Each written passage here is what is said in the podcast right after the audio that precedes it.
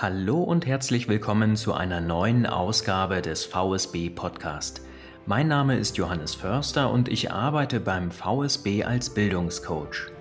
Ich berate Beschäftigte zu Fort- und Weiterbildung sowie zu allen Qualifizierungsthemen. Weiterbildung findet ja auf vielen Ebenen statt. Und mit diesem Podcast leisten wir unseren Anteil darüber und informieren durch spannende Interviews zu fesselnden Themen. Heute spreche ich mit Stefan Seibel über ein Gesetz, das die Feedback-Kultur in Unternehmen deutlich verändern wird. Ich spreche hierbei von dem Hinweisgeberschutzgesetz, das am 2. Juli in Kraft treten wird. Als Syndikus-Rechtsanwalt des Arbeitgeberverbandes Nordhessen befasst sich der gebürtige Marburger, den es nach Stationen in Frankfurt und Bremen wieder nach Hessen verschlagen hat, schon länger mit dem Thema. Ja, hallo, äh, Herr Förster, vielen Dank für die Einladung und äh, dass wir heute über dieses spannende Thema miteinander sprechen können. Ja, das Whistleblower-Gesetz klingt ja erst einmal nach etwas ganz Modernem und nach einem Erfordernis unserer derzeitigen Lage. Doch so neu, wie es scheint, ist das ganze Thema eigentlich nicht. Denn 1963 deckte Werner Petsch eine Abhöraffäre des Bundesamtes für Verfassungsschutz auf. Er war damit sozusagen der erste Whistleblower, wenn man so möchte. In einem dreiwöchigen Prozess vor dem Bundesgerichtshof wurde Petsch vorgeworfen, Unbefugten, darunter auch Journalisten, geheime Einzelheiten und Staatsgeheimnisse vorsätzlich preisgegeben zu haben und damit das Wohl der Bundesregierung fahrlässig verletzt zu haben. Der Prozess, der für ihn schlussendlich gut endete, hinterließ für Petsch jedoch immer einen bitteren Beigeschmack, denn durch das Öffentlichwerden konnte sich jeder Mensch ein Urteil über ihn bilden, ihn verurteilen und denunzieren. Natürlich das ist jetzt schon ein sehr besonderes Beispiel, das allerdings sinnbildlich für das Thema der heutigen Folge steht. Denn oftmals gibt es für Beschäftigte kaum oder selten die Möglichkeit, Verstöße gegen das geltende Recht zu melden oder aber, positiv formuliert, anonym Feedback zu geben, ohne mit Sanktionen rechnen zu müssen. Das Hinweisgeberschutzgesetz soll genau diese Möglichkeit eröffnen nämlich Verstöße melden, ohne dass Repressalien oder Benachteiligungen entstehen. Das klingt doch erstmal sehr gut, oder? Herr Seibel, geben Sie uns doch einmal einen Einblick und erklären Sie uns, weshalb es notwendig ist, hier ein neues Gesetz zu verankern. Ja, die Bundesrepublik Deutschland ist verpflichtet, die EU-Richtlinien zum Schutze von Personen, die Verstöße gegen das Unionsrecht melden, kurz die Whistleblower-Richtlinie umzusetzen. Bisher ist es in Deutschland so geregelt, dass das Hinweisgeberschutzgesetz vor allem durch die Rechtsprechung geprägt wurde. Insbesondere die Gerichte der Zivil- und Arbeitsgerichtsbarkeit orientierten sich an den Vorgaben äh, des Europäischen Gerichtshofs für Menschenrechte. Dieser hatte nämlich im Jahre 2011 in einer Grundsatzentscheidung, in der es um die Meldung von Missständen in einem Pflegeheim ging, mit der Abwägung zwischen den Arbeitgeber- und Arbeitnehmerinteressen äh, sich befasst und geurteilt, dass in diesem konkreten Fall eine Verletzung von Artikel 10 Freiheit der Meinungsäußerung der Europäischen Menschenrechtskonvention vorlag. Und darin hatte der Europäische Gerichtshof zum, äh, für Menschenrechte bestätigt, die Pflicht von Arbeitnehmerinnen und Arbeitnehmern zur Loyalität, zur Rückhaltung und Vertraulichkeit gegenüber dem Arbeitgeber und bezeichnet dann eben den Gang einfach sozusagen an die Öffentlichkeit als letztes Mittel für zulässig. Das heißt also, die Hinweisgeberinnen und Hinweisgeber sollten sozusagen erst einmal die internen Meldewege nutzen und erst äh, in letzter Konsequenz an die Öffentlichkeit gehen. Für die Hinweisgeberinnen und Hinweisgeber war das natürlich ein sehr ähm, unscharfes Kriterium, wann sozusagen der Weg an die Öffentlichkeit äh, möglich ist.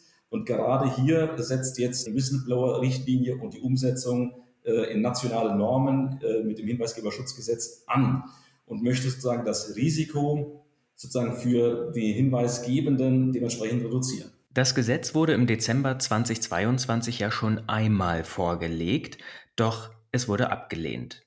Können Sie uns verraten, wieso? Ja, das Gesetz äh, ist im Februar äh, diesen Jahres äh, an der Zustimmung des Bundesrates äh, gescheitert. Kritisiert wurde von den Ländervertretern vor allem durch den hessischen Justizminister und auch den bayerischen Justizminister, dass der Entwurf äh, der Bundesregierung vollkommen überzogene Forderungen halten würde, die für ähm, einen ausreichenden Hinweisgeberschutz nicht notwendig sein äh, sollte. Als Beispiel wurde zum Beispiel das Thema Einrichtung von anonymisierten Melde- und Kommunikationskanälen äh, bemängelt, die insbesondere für kleine und mittelständische Unternehmen hohe technische und auch finanzielle Anforderungen mit sich richten. Und deshalb äh, hat eben dann äh, die zweite äh, Gesetzgebungskammer, der Bundesrat, dementsprechend ähm, nicht zugestimmt. Und äh, dann wurde letztlich das Gesetz in den Vermittlungsausschuss gegeben und dort ist es dann dementsprechend mit äh, leichten Änderungen, insbesondere was das Thema anonyme Meldungen angeht, dementsprechend durchgegangen, so dass es eben jetzt äh, nach Unterzeichnung durch den Bundespräsidenten zum 2.7 diesen Jahres in Kraft treten kann. Und wie Sie eingangs schon gesagt haben, soll im Prinzip mit dem Hinweisgeberschutzgesetz ja eine, ein leichter und zugänglicher niedrigschwelliger Weg eröffnet werden, um eine anonyme Meldung über Verstöße gegen geltendes Recht zu ermöglichen. Habe ich das richtig verstanden? Im Ergebnis ja, nur dass jetzt die Verpflichtung zum Thema Bearbeitung von anonymen Meldungen nicht mehr im Gesetz vorhanden ist. Dort heißt es jetzt sozusagen, dass die internen Meldestellen äh, anonyme äh, Hinweisen nachgehen sollten. Das heißt also letztlich, äh, um es salopp auszudrücken, muss schon Ross und Reiter äh, genannt werden. Und ähm, der Arbeitgeber, der eine solche ähm, Meldestelle einzurichten hat, ähm, kann dementsprechend auch entscheiden über anonyme Meldungen, die lasse ich sozusagen unbearbeitet, wenn es insbesondere nicht sozusagen ähm, darstellbar ist, äh, mit welcher Person in meinem Betrieb muss ich denn jetzt hier kommunizieren, beziehungsweise wer hat sozusagen diese Meldung äh, bei mir einge, äh, eingereicht. Das lässt jetzt augenscheinlich, wenn ich das so höre, das Ganze ein bisschen verwässern, wie ich finde. Denn äh, wenn es Meldungen gibt und man hat nicht die Möglichkeit, mit den entsprechenden Personen zu kommunizieren oder aber es wird einem sogar freigestellt, ob man dem Ganzen nachgeht, hat es denn überhaupt eine Auswirkung? Ich denke schon, weil jetzt gibt es nämlich das erste Mal eine gesetzliche Grundlage, wie sozusagen äh, Missstände im Betrieb sozusagen kenntlich und auch transportiert werden können. Und wenn man dann nochmal äh, die Stellungnahme äh, unseres Bundesjustizministers äh, aufgreift, der einen effektiven Schutz von Hinweisgeberinnen und Hinweisgebern ähm, auch sozusagen als maßgebliches Interesse der Unternehmerinnen und Unternehmer sieht, weil letztlich damit natürlich auch Missstände frühzeitig aufgedeckt werden und man hat dann noch als Arbeitgeber, als Arbeitgeberin Möglichkeiten, ähm, dem entgegenzutreten und dann natürlich auch Schäden von dem eigenen Betrieb abzuwenden. Naja, letztlich will man ja äh, mit dem mit dem Ausschluss der anonymen Meldung äh, das Denunziantentum sozusagen zurückdrängen. Weil da hat man natürlich die, äh, die Gefahr im Sinne von, naja, wenn ich nicht äh, meinen Namen und äh, wie auch immer nennen muss, äh, habe ich alle Möglichkeiten über bestimmte Personen, Vorgesetzte oder wie auch immer herzuziehen. Ähm, so muss ich eben, wenn ich wirklich etwas beabsichtige zu ändern, auch tatsächlich äh, die konkreten Umstände benennen. Denn nur dann kann ja auch äh, das, was im Gesetz drinsteht, äh, der Arbeitgeber Kontakt aufnehmen mit dem, der einen Hinweis gegeben hat. Da muss er nämlich auch innerhalb eines bestimmten Fristenregimes äh, rückmelden. Ich habe es zur Kenntnis genommen. Ich kläre jetzt den Sachverhalt auf. Äh, es muss auch die Möglichkeit gegeben sein, dass ich eben tatsächlich mit, dem, mit der hinweisgebenden Person Kontakt aufnehme, um eben noch nähere Umstände zu klären. Was meint er denn zumindest mit seiner Meldung? Äh, geht das alles, was ich da äh, vielleicht hineininterpretiert, auch in die richtige Richtung. Und dann muss ich natürlich auch dem Hinweisgebenden auch eine Rückmeldung geben im Sinne von, jawohl, ähm, wir haben es geprüft und es bleibt alles so wie beim Alten oder aber wir haben folgende Maßnahmen umgesetzt, um eben diese Verstöße abzustellen. Das ist eben äh, das Thema, um diese Kommunikation äh, zu ermöglichen, muss ich natürlich auch wissen, mit wem will ich kommunizieren oder muss ich kommunizieren. Und wenn ich dann nur eine anonyme Meldung habe, wo ich noch nicht einmal irgendwie eine E-Mail-Adresse habe, das kann ja dann auch eine Fake-Mail-Adresse sein, ohne Klarnamen oder wie auch immer, dann hätte ich aber zumindest einen Anhaltspunkt, äh, um eben eine Kommunikation aufzunehmen, um meine Verpflichtung, die ich ähm, als Arbeitgeber habe, nach dem Hinweisgeberschutzgesetz auch äh, Rechnung zu tragen. Herr Seibel, Sie haben unseren Zuhörenden jetzt schon einen ganz guten Überblick über die Idee und gewünschte Wirkung des Gesetzes gegeben. Wenn ich das bis hierhin zusammenfassen darf, wird sozusagen durch dieses Gesetz auch eine Art Feedback-Kultur noch einmal etabliert und gefördert, so dass ja, Arbeitnehmende, aber natürlich auch Arbeitgebende in einen Dialog kommen können. Im Optimalfalle findet dieser Dialog dann relativ anonym statt. Man muss es relativieren, denn man muss natürlich auch mit diesen Personen irgendwie in Kontakt treten können. Viele Unternehmen haben ja schon eine Feedback-Kultur. Da werden wir später noch einmal drüber sprechen. Doch jetzt haben Sie gerade einen Begriff genannt, der mich natürlich besonders interessiert. Sie haben hier unterschieden zwischen einer internen Meldestelle. Das bedeutet für mich im Umkehrschluss auch, es gibt auch eine externe. Liege ich da richtig? Und wenn ja, worin liegt der Unterschied? Ja, das sehen Sie genau richtig. Äh, das Gesetz ähm, gibt dem der hinweisgebenden Person das Wahlrecht, äh, entweder sich an eine interne Meldestelle ähm, zu ähm, richten oder an eine externe Meldestelle. Was ist der Unterschied? Die interne Meldestelle ist beim Beschäftigungsgeber, sprich in den Betrieben, beim Arbeitgeber einzurichten. Und da muss man eben auch schauen, hier hat das ähm, äh, der Gesetzgeber versucht, äh, kleine und mittelständische Unternehmen nicht gänzlich zu belasten denn eine solche Stelle ist erst dann einzurichten, wenn nicht mindestens 50 Beschäftigte tätig sind. Und dann gibt es sogar noch äh, für kleine und mittelständische Unternehmen, die über dieser Grenze von 50 liegen, noch eine so, sogenannte Übergangsfrist bis zum 17.12. diesen Jahres. Das betrifft aber nur äh, Beschäftigungsgeber mit der Größe zwischen 50 und bis 249 Beschäftigten. Das heißt also, habe ich einen Betrieb mit mehr als 250 Beschäftigten, bin ich sozusagen ab dem 2.7. verpflichtet, eine interne Meldestelle einzurichten. Wie kann die jetzt aber genau aussehen?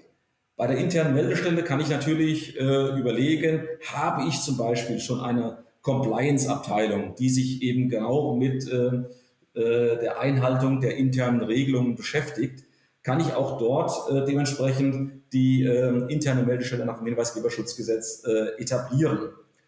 Ähm, habe ich so etwas nicht, kann ich überlegen, kann ich sonstige äh, Beauftragte unter Umständen bei mir im Betrieb nutzen, wie zum Beispiel den Datenschutzbeauftragten. Ich kann natürlich auch überlegen, kann ich das ähm, bei der Personalabteilung ähm, etablieren. Das ist alles möglich. Natürlich sagt das Gesetz auch, ich kann mir ähm, externe Berater ähm, in, ähm, in den Betrieb hineinholen, und die äh, nehmen die Aufgaben der internen äh, Meldestelle wahr.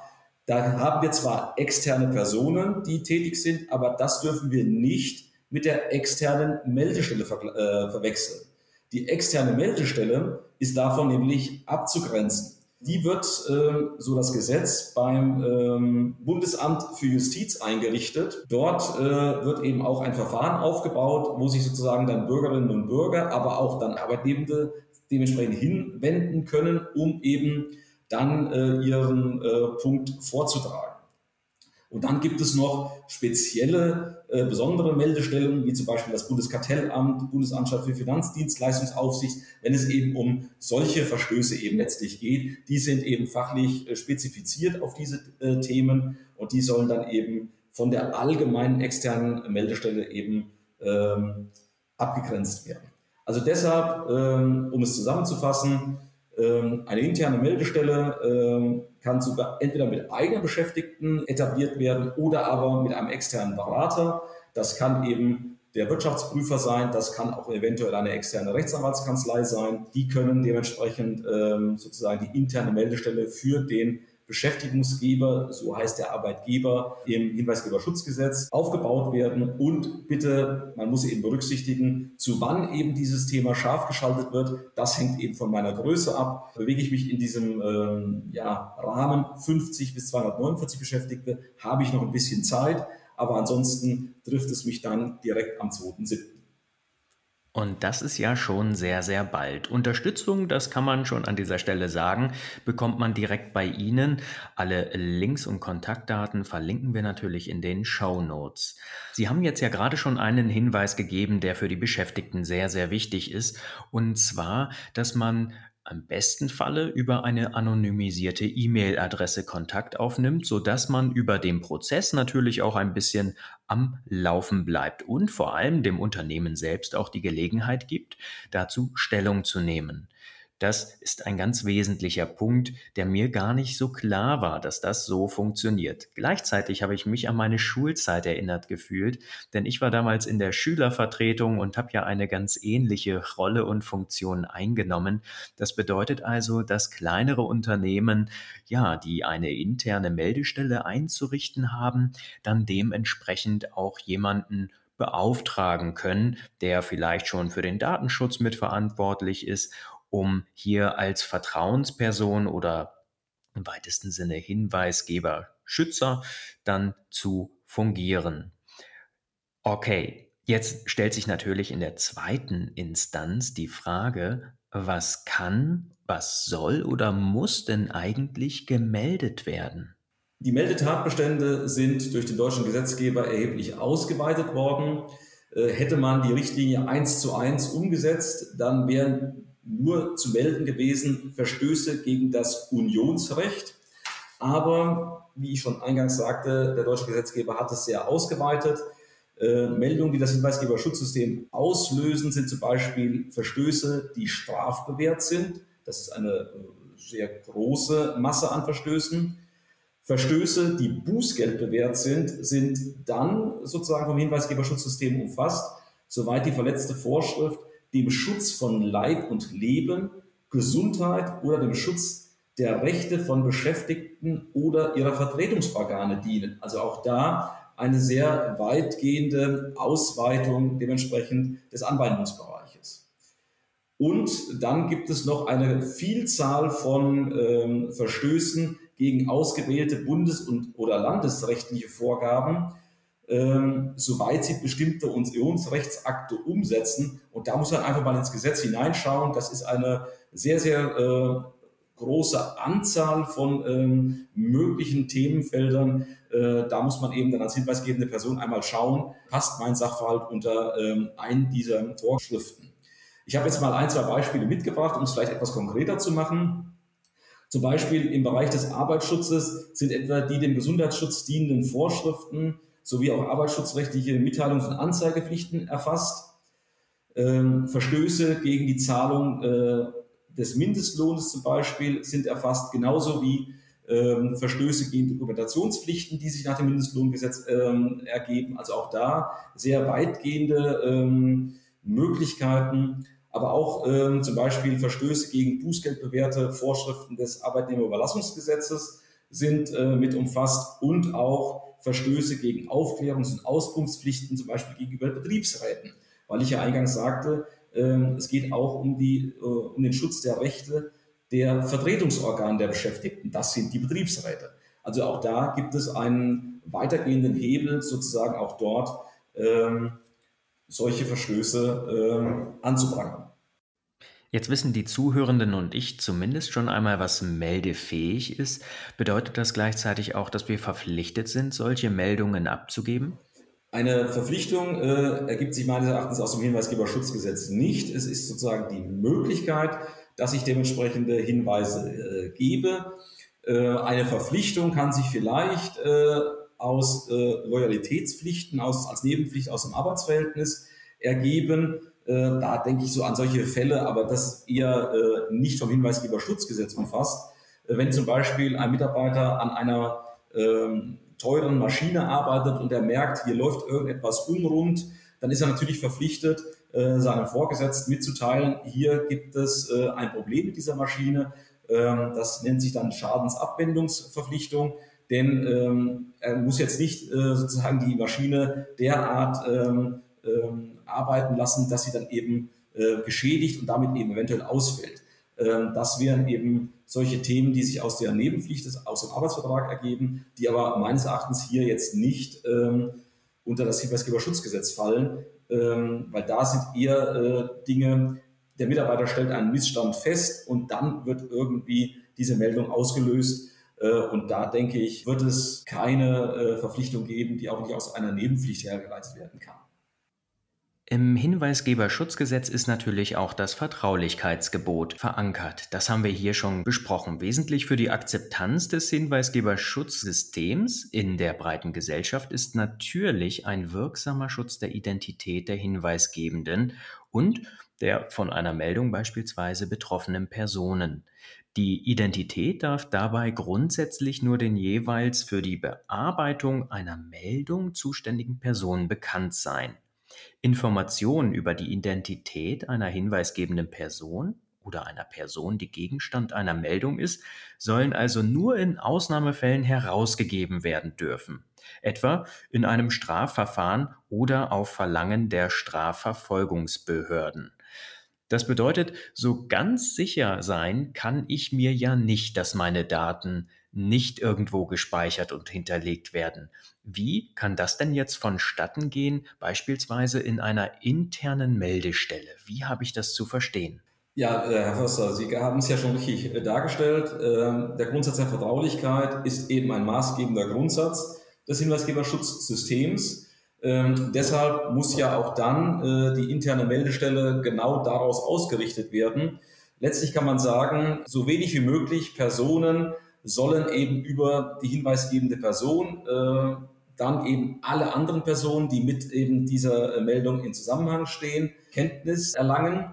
Das bedeutet auch, dass eben auch zum Beispiel Unterstützungspersonal, wie zum Beispiel Büro- und IT-Personal, dort das auf ein Mindestmaß an Kenntnis äh, reduziert werden sollen und letztlich, damit auch hier der äh, Arbeitgeber entsprechend nachkommt, ist natürlich auch der Verstoß gegen das Vertraulichkeitsgebot mit einem Bußgeld äh, bewährt, das bis zu 10.000 Euro betragen kann.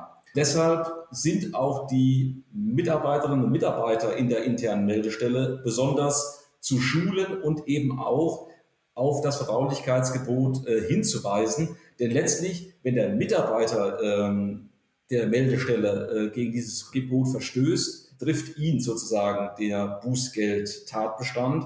Und das kann natürlich für einen Mitarbeiter, für eine Mitarbeiterin natürlich sehr wehtun.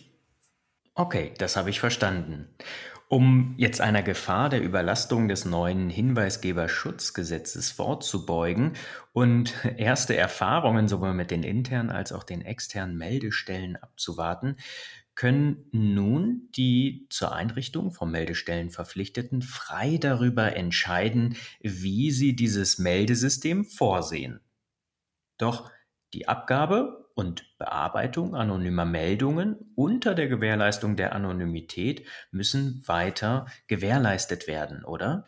Ja, letztlich äh, ab dem 2.7. müssen äh, die entsprechenden äh, Beschäftigungsgeber, die sozusagen verpflichtet sind, ähm, sich überlegen, wie, ähm, ja, wie ist mein Verfahren in meinem Betrieb, äh, welche Kommunikationswege ähm, sind bei mir sozusagen offen.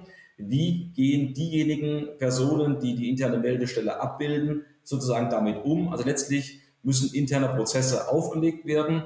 Äh, es muss natürlich dann auch äh, die Belegschaft informiert werden, wie sozusagen bei mir im Betrieb die äh, Meldewege vonstatten gehen. Das heißt also letztlich, wenn man sich jetzt noch keine Gedanken darüber gemacht hat, ähm, wird es langsam Zeit, ähm, damit eben genau dieses Verfahren etabliert werden kann. Äh, denn nur wenn ich weiß, wie mein Verfahren aussieht, kann ich natürlich dann auch entsprechend meine Mitarbeiterinnen und Mitarbeiter äh, darüber informieren. Äh, denn letztlich habe ich als Arbeitgeber ja ein ureigenses Interesse, dass die Mitarbeitenden sich bei mir, bei meiner internen Meldestelle melden, damit eben sozusagen nicht nach außen unter Umständen eventuelle Verstöße gegen Normen, die vom Hinweisgeberschutzgesetz umfasst sind, nach außen dringt. Weil letztlich ähm, ist das natürlich auch eine gewisse Rufschädigung, die äh, im Wirtschaftsleben unter Umständen ja vermieden werden soll. Deshalb ähm, hat es sich der Gesetzgeber auch ziemlich einfach gemacht und äh, hat den Arbeitgebenden äh, ins Stammbuch geschrieben, sie sollen dementsprechende äh, Anreizsysteme schaffen, damit eben der hinweisgebende Person zunächst die interne Meldestelle nutzt und nicht die externe. Die europäische Richtlinie sah eigentlich vor, dass der Gesetzgeber sich äh, über solche Anreizsysteme äh, Gedanken macht. Das wurde sozusagen einfach mal mit dem Hinweisgeberschutzgesetz auf die Arbeitgebenden überführt. Und deshalb wird man eben äh, sagen müssen, ja, ich muss offen und transparent äh, über mein Verfahren, was ich bei mir in meinem Betrieb etabliert habe, dementsprechend informieren. Bevor ich das aber alles äh, machen, muss natürlich erstmal äh, der interne Etablierungsprozess abgeschlossen werden. Wenn ich zum Beispiel äh, über eine äh, IT-gestützte Plattform nachdenke, um die interne Meldestelle äh, abzubilden, muss ich, wenn ich einen Betriebsrat habe, natürlich immer auch an die Mitbestimmung denken. Weil dadurch kann ich natürlich wieder eine technische Einrichtung äh, etablieren, die der Überwachung des Verhaltens und der Leistung der Mitarbeiter dient.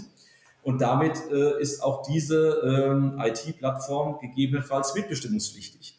Und ähm, das kann natürlich auch noch zu anderen Auseinandersetzungen führen und natürlich auch zu einer Verzögerung der Etablierung dieser internen Meldestelle. Jetzt könnte man natürlich sagen, Moment, äh, ich muss ja bis zum 2.7. eigentlich äh, aktiv werden. Ja, das ist richtig, aber der Gesetzgeber hat das erkannt und hat den Bußgeldtatbestand, den es gibt im äh, Hinweisgeberschutzgesetz, nicht Einrichtung einer internen Meldestelle sozusagen erst nach hinten verschoben und zwar äh, erst sechs Monate nach Inkrafttreten des Gesetzes können dann auch Bußgelder verhängt werden. Das heißt, äh, die Arbeitgeberinnen und Arbeitgeber haben sozusagen auch ein bisschen Zeit gewonnen. Aber sechs Monate sind sehr schnell äh, vorbei. Das heißt also jetzt nicht das Ganze auf die lange Bank schieben, sondern äh, unter Umständen zügig die Sache angehen und überlegen, wie ähm, setze ich sozusagen das Thema interne Meldestelle bei mir um. Jetzt kam mir gerade ein kleines Beispiel. Wie ist es denn, wenn es keine interne Meldestelle gibt? Sie wird nicht eingerichtet, sondern das Gesetz wird einfach ignoriert und die Mitarbeitenden, die hören diesen Podcast und stellen fest, okay, wir haben keine interne Meldestelle, aber da wir unter 249 Mitarbeitende sind, haben wir ja eigentlich die Pflicht, uns zunächst an die interne Meldestelle zu wenden, die es aber nicht gibt. Höchstens vielleicht die Meckerbox in Papierform oder ähnlichem. Wie sieht's denn nun mit solchen Fällen aus? Ja, bei solchen Fällen äh, würde dann eben das Wahlrecht, was ja das äh, Hinweisgeberschutzgesetz äh, den äh, hinweisgebenden Personen äh, gibt, äh, zuschlagen. Wenn ich keine interne Meldestelle habe, kann ich sozusagen tatsächlich mich an die externe Meldestelle beim Bundesamt für Justiz dementsprechend melden und dann wird von dort dementsprechend diese Meldung zu bearbeiten sein. Und deshalb wird man wohl als Arbeitgeber ein ja, berechtigtes Interesse haben, zügig einen internen Prozess zu etablieren, damit eben nicht diese ganzen Verstöße dann eben bei der externen Meldestelle auflaufen, sondern dass ich das wieder sozusagen in meinen eigenen Machtbereich ähm, integriere, um eben dann auch selbst Sachverhaltsaufklärung zu betreiben, Möglichkeiten der Problembehebung etabliere und so weiter und so fort. Verstanden. Also wirkt auch hier eine Art Subsidiaritätsprinzip, dass wir zunächst einmal interne Meldestellen nutzen. Wenn es die nicht gibt, dann haben die Mitarbeitenden die Möglichkeit, an eine externe Stelle weiterzugehen, um dementsprechend für die Einrichtung zu sorgen oder das Ganze in die Wege zu leiten. Doch wir gehen natürlich davon aus, dass nun alle, die den Podcast hören, sich daran bemühen, natürlich bis zum 2. Juli diese Meldestelle auch einzurichten. Jetzt habe ich gerade schon die Meckerbox angesprochen. Das ist wohl die niedrigschwelligste Form von Feedback-Kultur. Mir erscheint es so, als würde dieses Hinweisgeberschutzgesetz dafür Sorge tragen, dass Mitarbeitende eine neue Möglichkeit bekommen. Und der Hintergrund ist ja der Schutz vor Repressalien. Der Entwurf beziehungsweise jetzt auch das Gesetz sieht ja durch Richtlinienvorgaben ganz verschiedene Schutzmaßnahmen vor. Ein zentrales Element ist das Verbot von Repressalien. Ungerechtfertigte Nachteile wie Kündigung, Abmahnung, Versagen einer Beförderung, geänderte Aufgabenübertragung, Disziplinarmaßnahmen und so weiter zählen ja zu genau diesen Repressalien. Doch wie kann nun sichergestellt werden, dass die Whistleblower tatsächlich keine Repressalien zu erwarten haben? Ja, letztlich ähm, muss man einmal vorwegnehmen, dass äh, die hinweisgebende Person nur dann sozusagen von den Repressalien geschützt sind, wenn er oder sie ähm, die Rechte nach dem Hinweisgeberschutzgesetz ordnungsgemäß wahrgenommen haben. Das heißt also, letztlich äh, muss das Verfahren ordnungsgemäß eingehalten äh, worden sein und natürlich muss es auch äh, vom sachlichen Anwendungsbereich her gedeckt sein. Das heißt also, einer äh, der Tatbestände, was eben gemeldet werden darf, äh, muss gemeldet werden. Erst dann kann tatsächlich dieser Schutz ähm, vor Repressalien Beispiele hatten Sie ja genannt, Herr Förster, sozusagen eingreifen. Letztlich äh, sagt das äh, Gesetz sehr deutlich, eine solche Repressalie ist dann eben verboten, unzulässig. Ähm, und letztlich gibt auch das Gesetz äh, sozusagen auf der einen Seite nochmal einen Bußgeldtatbestand, äh, der sozusagen eingreift, wenn eben, obwohl ordnungsgemäß die Rechte nach dem Hinweisgeberschutzgesetz wahrgenommen worden sind, und der Arbeitgeber im Zweifel dann eben kündigt oder jemanden versetzt, nicht befördert oder wie auch immer, äh, dann gibt es auch hier ein Bußgeld, der bis, das bis zu 50.000 Euro betragen kann, so dass auch das natürlich schon eine abschreckende Wirkung äh, haben soll, dass eben ein Arbeitgeber diese Mittel nicht nutzt. Auf der anderen Seite gibt es noch ein anderes, ja, abschreckendes Mittel, das ist die sogenannte Beweislastumkehr. Das heißt, wenn ein Arbeitgeber im Zusammenhang mit einer Meldung nach dem Hinweisgeberschutzgesetz äh, eine Kündigung zum Beispiel ausspricht, wird vermutet, dass das eben erst einmal eine solche Repressalie ist. Das würde bedeuten, erst einmal die Kündigung wäre verbotswidrig ausgesprochen und damit unwirksam. Und es gibt Möglichkeiten, da müsste der Arbeitgeber jetzt vortragen. Und zwar, ähm, er müsste beweisen, dass die Benachteiligung auf hinreichenden Gründen basiert oder dass es nicht in einem Zusammenhang mit dieser Meldung steht. Das könnten zum Beispiel Kündigungen aus betriebsbedingten Gründen zum Beispiel sein. Wenn ich zum Beispiel einen Betrieb schließe, da muss auch natürlich derjenige gehen, der äh, nach dem Hinweisgeberschutzgesetz dementsprechend einen ordnungsgemäßen Hinweis abgegeben hat oder aber wenn er schwerwiegend gegen vertragliche oder aber auch strafrechtliche Vorschriften verstoßen hat. Das heißt also zum Beispiel, er meldet einen Korruptionssachverhalt, wo er selbst Teil des Ganzen ist. Da kann er natürlich nicht durch die Meldung nach dem Hinweisgeberschutzgesetz äh, sich sozusagen einen Art besonderen Kündigungsschutz äh, herbeirufen, und zu sagen, naja gut, äh, ich habe ja hier ordnungsgemäß äh, den Missstand gemeldet, aber ich darf jetzt nicht gekündigt werden, obwohl ich selber diesen Missstand mitverursacht habe. Also deshalb muss man da eben auch genau hinschauen. Es gibt Möglichkeiten, wie auch äh, der Arbeitgeber, die Arbeitgeberin diese Beweislastumkehr sozusagen knacken kann. Das muss man sich aber dann im Einzelfall genauer ansehen. Vielen Dank, lieber Herr Seibel, dass Sie das noch einmal erwähnt haben. Und auch vielen Dank für den Einblick in das Thema und die erste Übersicht über das Whistleblower-Gesetz. Können Sie vielleicht für die Zuhörenden und mich das Wichtigste noch einmal in Kürze zusammenfassen und vielleicht auch sagen, an wen sich insbesondere die KMU nun wenden können, wenn sie Hilfe benötigen? Letztlich kann man sagen, die Zeit läuft. Wir haben ja schon mehrmals äh, gesagt, dass die Umsetzungsfrist ähm, am 2.7.23 sozusagen abläuft. Bis dahin muss es eben dementsprechend umgesetzt werden. Äh, die kleinen und mittelständischen Unternehmen haben, wie wir ja schon äh, herausgearbeitet haben, eine gewisse Übergangsfrist, aber auch da sechs Monate sind sehr schnell abgelaufen. Das heißt, letztlich besteht der dringende Appell, äh, machen Sie sich Gedanken, wie wollen Sie Ihre interne Meldestelle aufbauen. Äh, wollen Sie ein IT-System einsetzen? Wollen Sie die Meldestelle mit IT-Technik sozusagen abbilden oder durch eigene Beschäftigte? Diese Gedanken müssen im Vorfeld gemacht werden. Dann schließt sich daran an Einbindung des Betriebsrates, Information der Beschäftigten, damit man eben Anreize schafft, äh, um die internen Meldewege sozusagen äh, nach vorne zu schieben, damit eben auch die Beschäftigten nicht ihr Wahlrecht ausüben und äh, die externe Meldestelle anrufen, weil sie wollen als Arbeitgebende ja schauen, dass mögliche äh, Verstöße sozusagen im eigenen Machtbereich verbleiben, beziehungsweise auch dort äh, bearbeitet werden. Ähm, letztlich ähm, muss man auch nochmal darauf hinweisen, wenn dort äh, Fehler gemacht werden, beziehungsweise wenn es nicht umgesetzt wird, kann dies auch zu erheblichen Bußgeldforderungen äh, führen. Äh, bei der Nichtumsetzung der internen Meldestelle, da haben wir jetzt den dritten, äh, die dritte Summe, die genannt wird. Das sind dann nämlich 20.000 Euro, die auf einen zukommen können. Deshalb nutzen Sie die Zeit, um eben dieses Verfahren bei Ihnen zu etablieren. Bei der Umsetzung des Hinweisgeberschutzgesetzes beraten wir Sie äh, als Arbeitgeberverbände Nordhessen sehr gerne. Nur ein Vorteil unserer Mitgliedschaft in unseren Verbänden, wenn Sie dazu nähere Informationen äh, benötigen, suchen Sie uns auf der Homepage arbeitgeber-nordhessen.de auf. Dort äh, können Sie sich über die Vorteile der Mitgliedschaft in einem unserer Verbände informieren.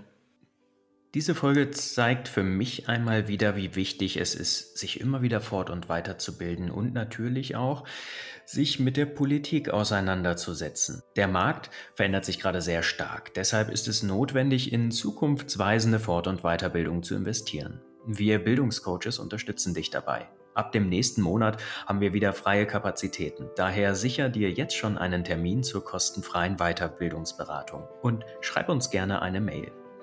Schön, dass du auch heute wieder mit dabei warst. Wenn dir die Folge gefallen hat, dann hinterlass uns doch eine Bewertung in deiner Podcast-App. Lieber Herr Seibel, ich bedanke mich ganz herzlich für Ihre Zeit und die Informationen, die Sie mit uns geteilt haben. Und ja, wünsche Ihnen nun viel Spaß in der Umsetzung und frohe Kontakte. Ja, vielen Dank, Herr Förster. Ähm, die Umsetzung wird eine Herausforderung nicht nur für die äh, Unternehmerinnen und Unternehmer, genauso wie ähm, die rechtsberatenden Kolleginnen und Kollegen hier im Verband. Es bleibt eine spannende Zeit. In diesem Sinne wünsche ich allen, die sich jetzt mit dem Hinweisgeberschutzgesetz näher auseinandersetzen möchten und vor allem die die internen Meldestellen in ihrem Unternehmen etablieren wollen, ganz viel Erfolg damit. In diesem Sinne, bis übernächste Woche. Ciao.